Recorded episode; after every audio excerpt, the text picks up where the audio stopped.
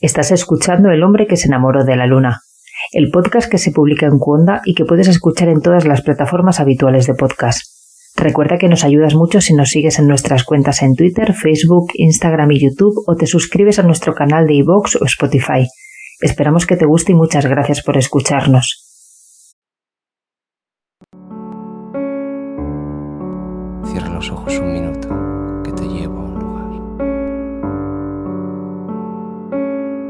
hombre que se enamoró de la luna.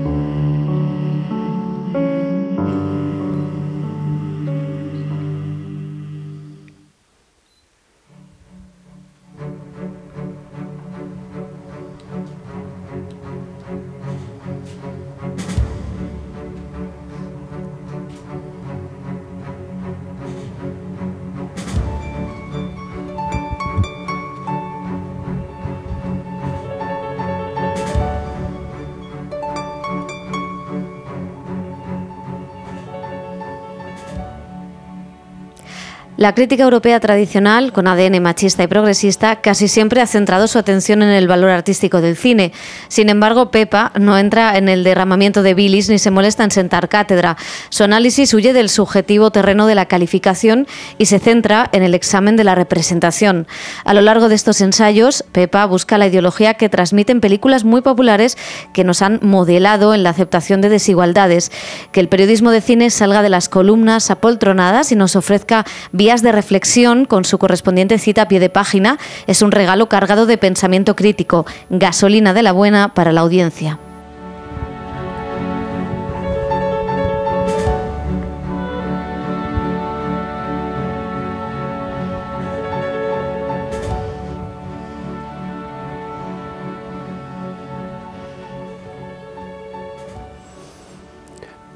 Bienvenidas, bienvenidos a la edición 365 del hombre que se enamoró de la luna.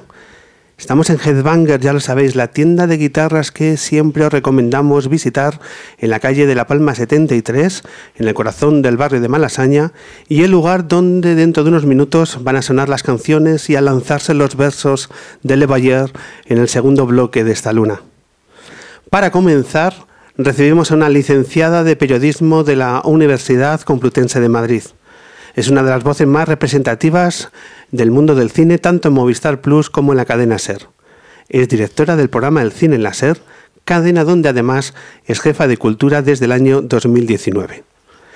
Esta semana en la Luna, La Bestia de Elda, Pepa Blanes.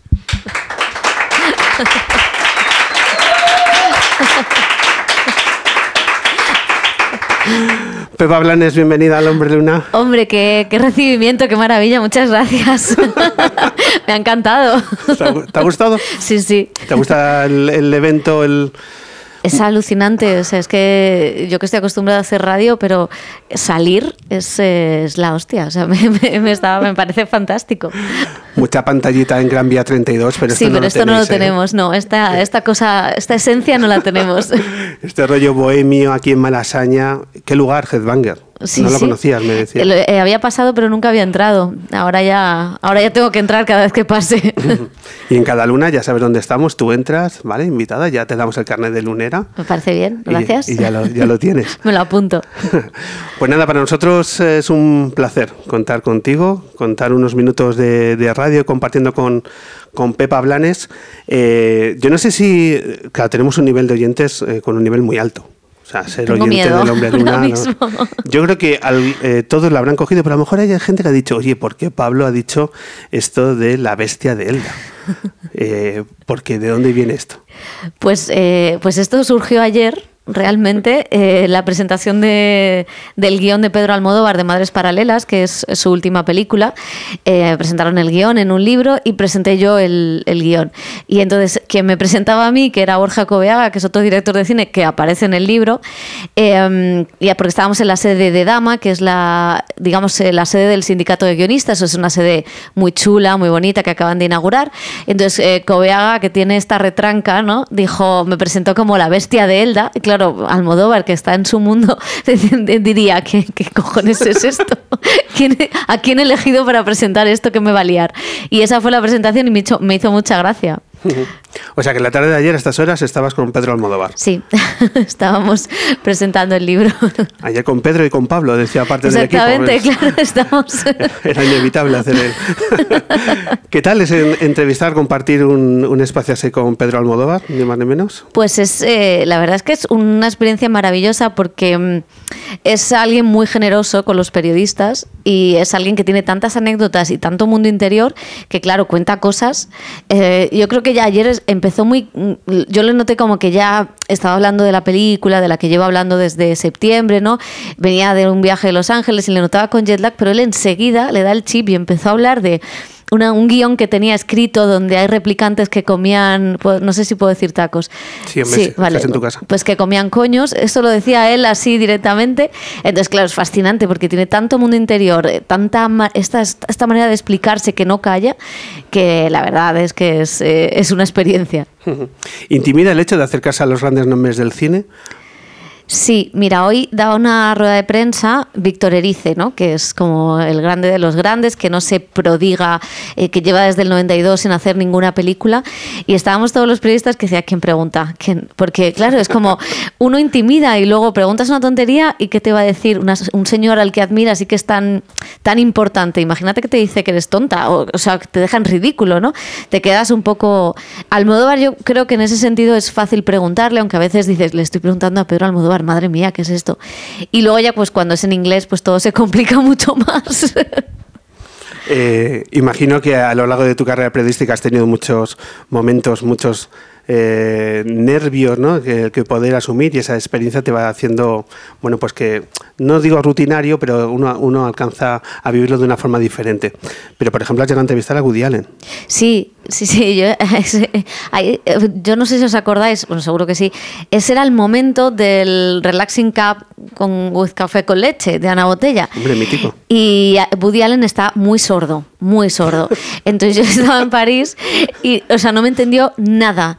Y yo salí diciendo, joder, yo que lo que me he reído yo de Ana Botella y soy peor que... Menos mal que salían otros compañeros y decían, no me he entendido nada, no me he entendido nada. Y digo, vale, entonces es un problema de sordera y no tanto de, de mi inglés. Pero bueno, es alucinante porque es otro de los tipos que es bastante, bastante majo en las entrevistas. O sea, que además no le gusta, en los Yankees, las entrevistas internacionales, está estipulado que el tiempo sean pues de cinco minutos. Entonces tú, en realidad, cuando dices entrevistado, has entrevistado cinco minutos. Pero Woody Allen eh, y otros directores consideran que para que ellos expliquen su película al menos tienen que haber 10 minutos. ya es un paso. Esto con los españoles no, no suele pasar, ¿eh? esto es a nivel internacional.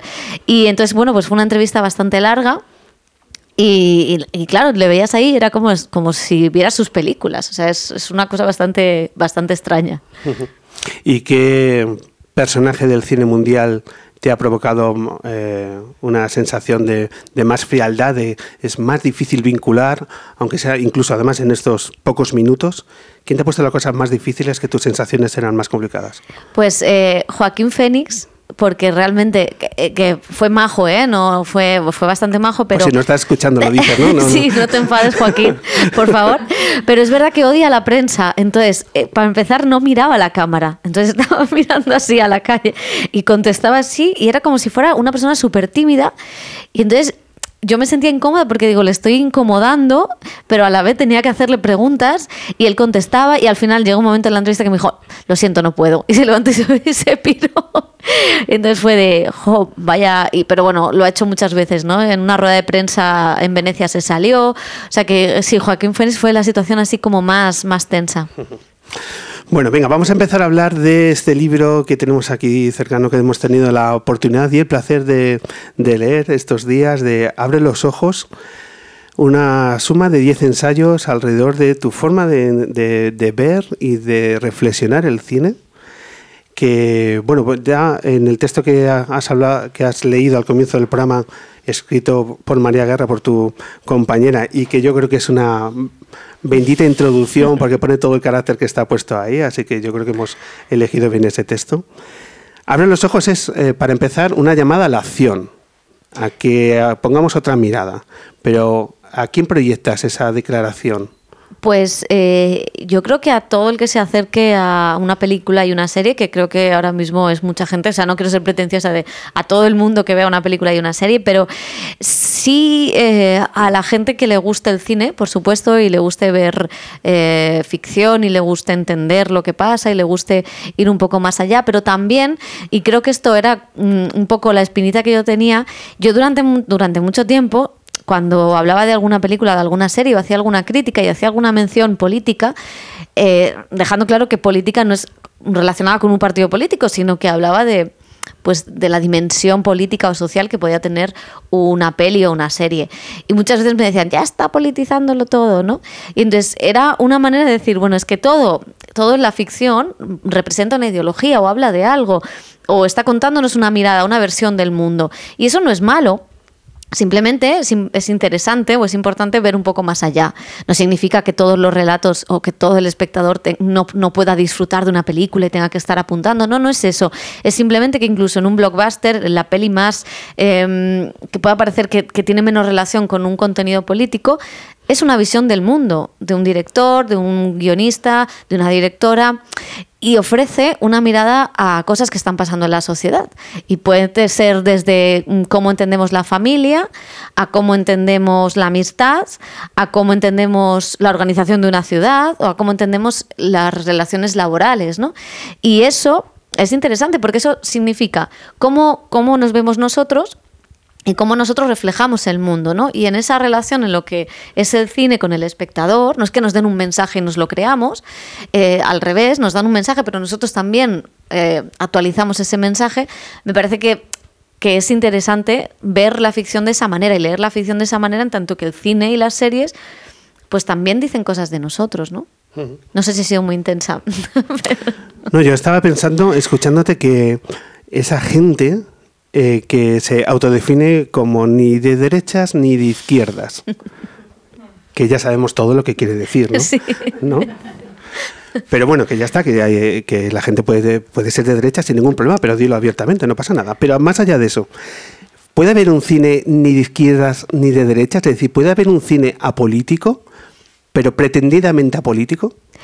Yo no lo creo. Eh, o sea, quiero decir que puede ser que un director que tenga esta idea de yo soy apolítico y no me significo, eh, puede ser que eh, lo crea de verdad y haga una película o haga una serie y crea que está siendo que, está siendo el sumum de, la no sé de la objetividad pero vamos y que no se está posicionando en nada pero es que es absurdo o sea otra cosa es que tú digas que tu película se vincula con un partido político o con el ideario de un partido político eso entiendo que pues que no todo el mundo uno porque no creo que o sea supongo que mucha gente no se identifica con los partidos políticos o tiene desafección con algunos partidos políticos o ha sufrido ese proceso.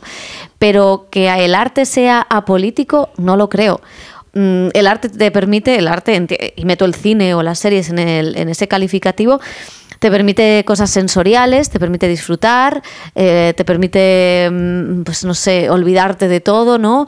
Eh, esta cosa casi sensorial, casi de experiencia, pero eh, esas narraciones o esas cosas que cuentan, porque al final mm, tanto una canción como una película, como una obra de arte tiene una historia, tiene un relato, y ese relato sí que evoca determinadas cosas. Y ahí se evocan visiones del mundo. Entonces, claro que incluso el relato que intenta no ser apolítico lo es. Y, pero es, no es nada malo. Otra cosa es que tú con eso, eh, pues, eh, no sé, quieras destruir a la otra parte, ¿no? Que no piensa como tú, ¿no? Eso, eso ya sería palabras mayores. Porque muchísimas veces simplemente el lugar donde colocar la cámara ya tiene una carga ideológica. Claro, el, qué parte ves, qué parte dejas fuera, eso pasa en el periodismo, o sea, mm, qué testimonio recoges, qué testimonio cortas, qué parte de ese testimonio has olvidado o qué preguntas haces.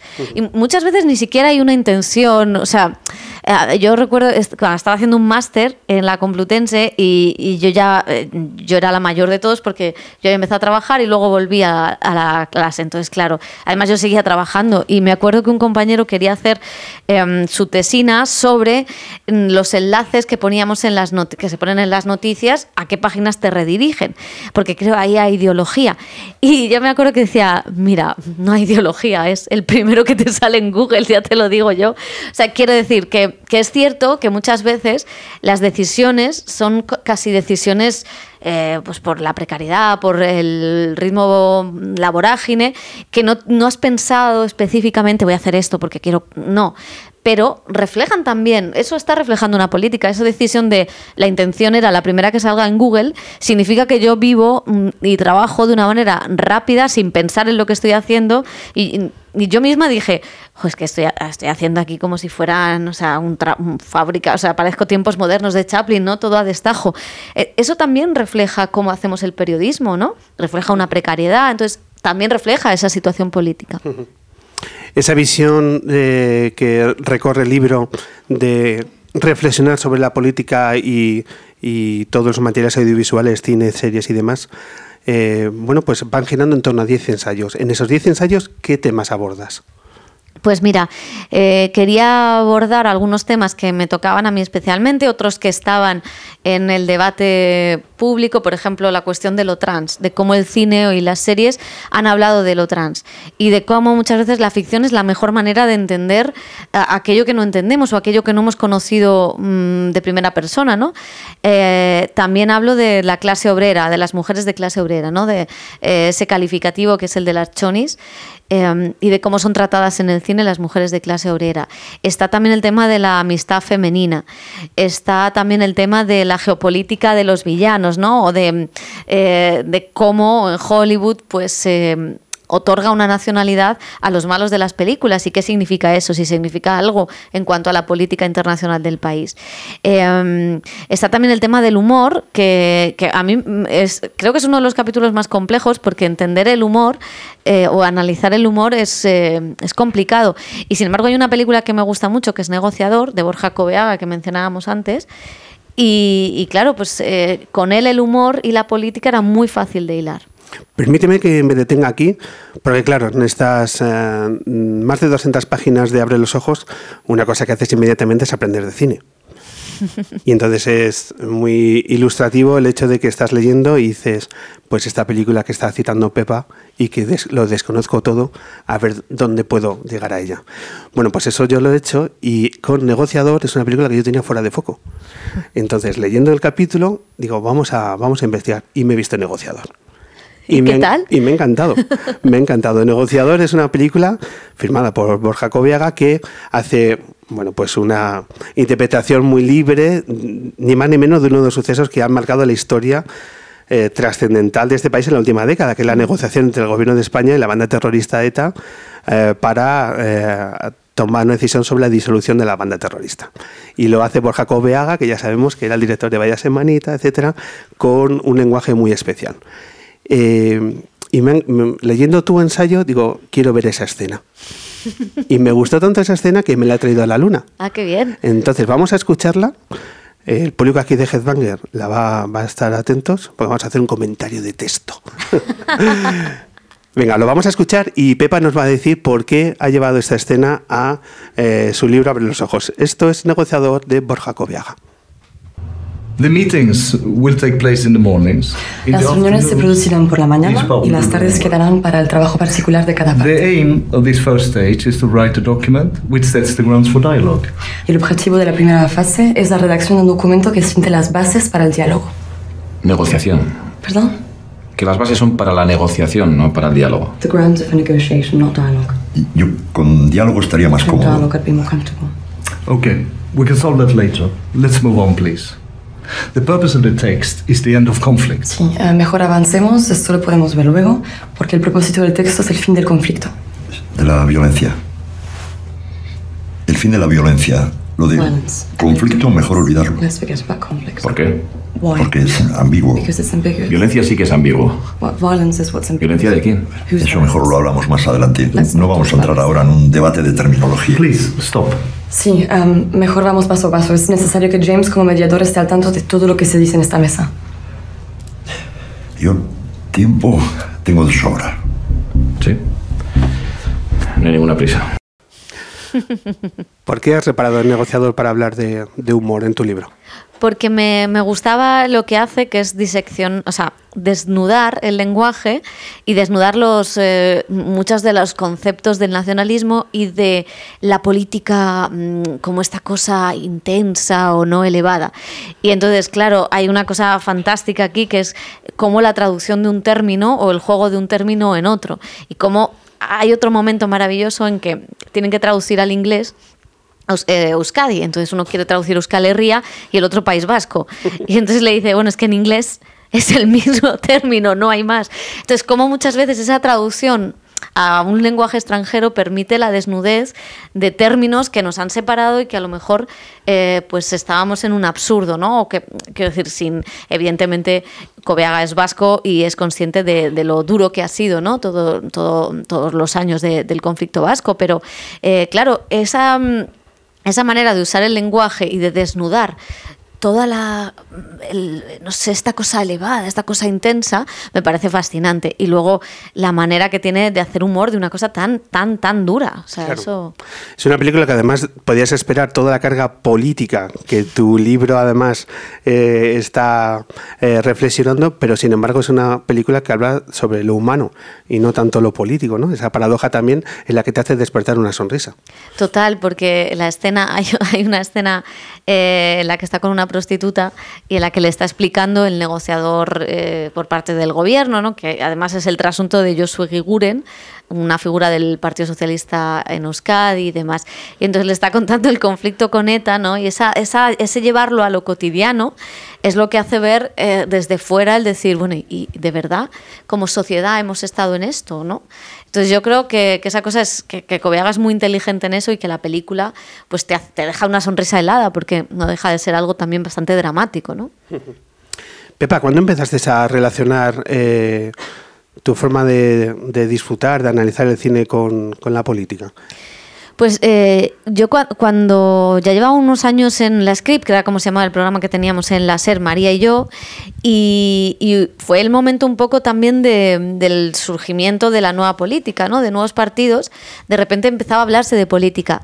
Eh, llega Ciudadanos, llega Podemos, mm, se habla mucho de política. Hay como, no sé si son cuatro o cinco elecciones en muy poco tiempo, ¿no? Y yo me acuerdo que cuando íbamos a los festivales de cine y por la noche cenábamos todos los compañeros de la prensa, normalmente hablábamos de qué te ha parecido esta peli, buah, qué mala. Solo era cine de lo que hablábamos, a lo mejor qué tal tus hijos, qué tal tu novia, alguna cosa así. Pero hablábamos de cine. Y de repente cuando llegó este proceso político en el que se hablaba de política todo el rato, nos dimos cuenta una vez de que es que solo hablábamos de cine, de política después de ver las películas y que no habíamos ni comentado las pelis que veíamos. Entonces, es verdad que esa cosa política quizás surge en ese momento en el que eh, todo tenía una lectura o todo podía tener. Me acuerdo que se estrenaba Star Wars, ¿no? Y todo lo veíamos en términos de eh, el, el bipartidismo y la nueva política. Y yo creo que surge un poco ahí, ¿no? En, esa cosa de, bueno, pues que a lo mejor todas, los, todas las ficciones que vemos nos están diciendo cosas. Y esto también es importante explicarlo, no solo hacer una crítica mm, visual, o na- eh, que, que por supuesto es maravillosa y es importantísima, pero creo que esto, y más en un programa de radio, pues a lo mejor es, es interesante aplicarlo. ¿Crees que la, crítica de cine eh, desde fuera, a mí a veces me da la sensación que está cargada de demasiada solemnidad? Sí. ¿no? Y ahí genera mucho, mucho espacio, mucha frialdad entre los críticos y el público. Eh, tu libro lo que eh, propicia es reflexionar, no el hecho de criticar. No, total. ¿Tú, crees, perdón, te quería preguntar, ahora que tenemos tal cantidad ingente de material audiovisual a nuestra, al golpe de pantalla, que muchas veces no elegimos una película porque entre las 8.000 que tenemos no sabemos. Somos personas que ya nos, nos han difuminado la capacidad de elección. ¿Tú crees que esa forma de consumir cine y series está cambiando también nuestra forma de reflexionar sobre las mismas? Yo creo que sí que hay una cosa de consumir rápido y mucho, ¿no? Y de estar en la conversación que impide a lo mejor algo que era no el debate en plan pues eh, sa- eh, ya claro no el debate de sacamos un, un cigarro y estamos aquí hablando con el coñac no pero sí que hablar de las series o hablar de, de, por ejemplo el juego del calamar no que fue un fenómeno en ese momento y lo vio muchísima gente ya no se habla del juego del calamar y han pasado dos semanas, como aquel que dice, ¿no? Esa cosa veloz, y yo lo noto, porque muchas veces ven- eh, estás hablando de películas o de series y claro, es como, bueno, ya, ya no interesa. O, o cuando estás en la radio y haces una web y ves que ya no tiene visitas y dices, bueno, es que ya no interesa esta serie, ya, ya han cambiado a otra, ¿no? Entonces yo creo que sí que, que no permite tanto la reflexión que permite un consumo. A mí muchas veces se me olvidan finales de series o de películas porque ya no, no, han dejado un impacto en mí. Creo que esa cosa de consumir rápido sí que tiene ese defecto. O sea, por un lado es verdad que es maravilloso que haya toda esta oferta y que sea una oferta muy accesible. Por otro lado, yo sí tengo la sensación de que mm, no da tiempo ¿no? A, a- ya no solo a reflexionar, sino a disfrutar de las series. Ahora yo disfruto mucho las series que veo semanalmente. Estoy viendo Succession y la estoy viendo mm, lunes tras lunes y la disfruto muchísimo. Y digo, si me diera un atracón, no sé si la estaría disfrutando igual. Claro. Es que consumimos eh, series y cuando acabamos lo- no pensamos en lo que hemos visto, sino en cuál es la siguiente. Sí. Y, y- ¿Qué veo ahora? ¿no? Claro, es una sensación de que todo tiene que ir deprisa y que no tenemos la oportunidad de reflexionar y que la lectura de tu libro lo que te llama es a decir, para y, y, date cinco minutos aunque sea para en- intentar entender, no solo consumir lo que acabas de ver. Sí, y da igual si ves la serie dos años después. No sé quién me decía, estoy, estoy revisando ahora no sé qué serie, ¿qué más da? Da igual, o sea, es una serie, es una buena ficción. Hay ficciones que envejecen, ¿no? Y que a lo mejor ya no tiene sentido, pero si es una buena serie, da igual verla después, da igual ver Pretty Woman años después, con todos los matices. Y de hecho, verla con, con perspectiva te, te ofrece ver pues eso, cómo, cómo entendías la vida en ese momento y cómo la entiendes ahora, cosa que también es interesante. Sobre las nuevas generaciones y su forma de acercarse al cine, que yo no sé si van a ser eh, todavía un referente en esa educación sentimental como han tenido otras generaciones, no lo sé, solo lo pongo en duda. ¿Crees que esa forma de consumir eh, cine y series puede hacer que el cine, que siempre ha sido un eje a la hora de, de trasladar eh, juicios morales a la sociedad, pueda estar en peligro en las próximas generaciones? Yo creo que va a ser más difícil, pero estoy muy perdida en esto porque eso es lo, la idea que teníamos era esta, ¿no? Que el acceso a plataformas, una generación nativa ya en to- lo totalmente digital, sí que esa cosa de la experiencia, de la pantalla, de la oscuridad podría perderse y al final esas películas independientes eh, quizás son las que, las que esa gente joven no va a ver, ¿no? Pero fíjate, mm, desde que se han abierto las salas, o sea, desde septiembre se han abierto bien al 100% y ya mm, sin un, con buenos estrenos, porque durante la pandemia han estado intermitentemente abriendo y cerrándose, pero no había casi películas. Ha sido el público joven el que ha llenado los cines.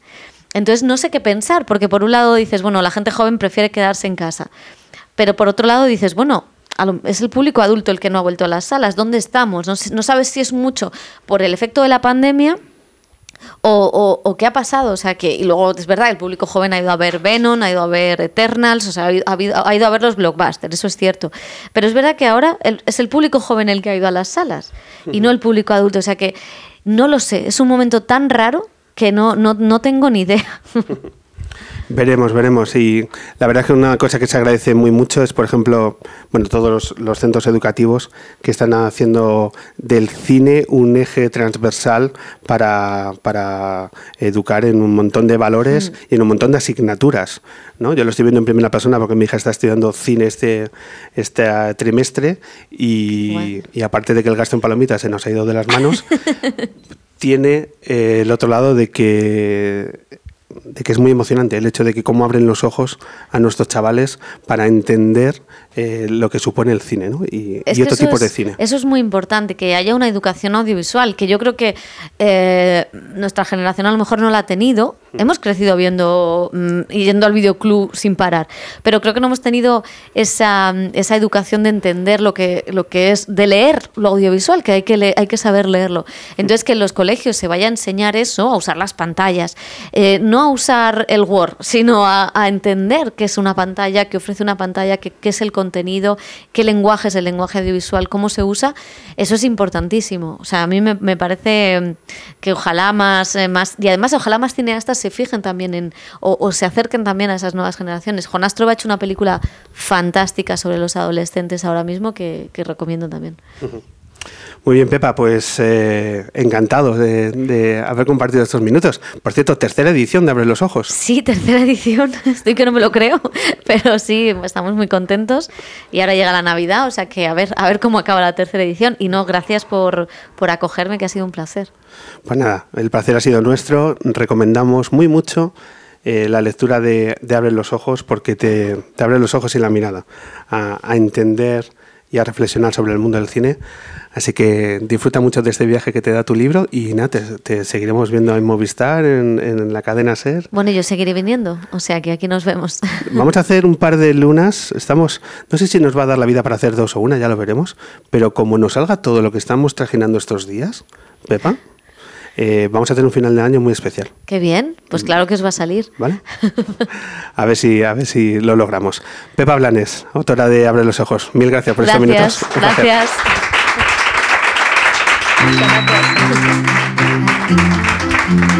gracias.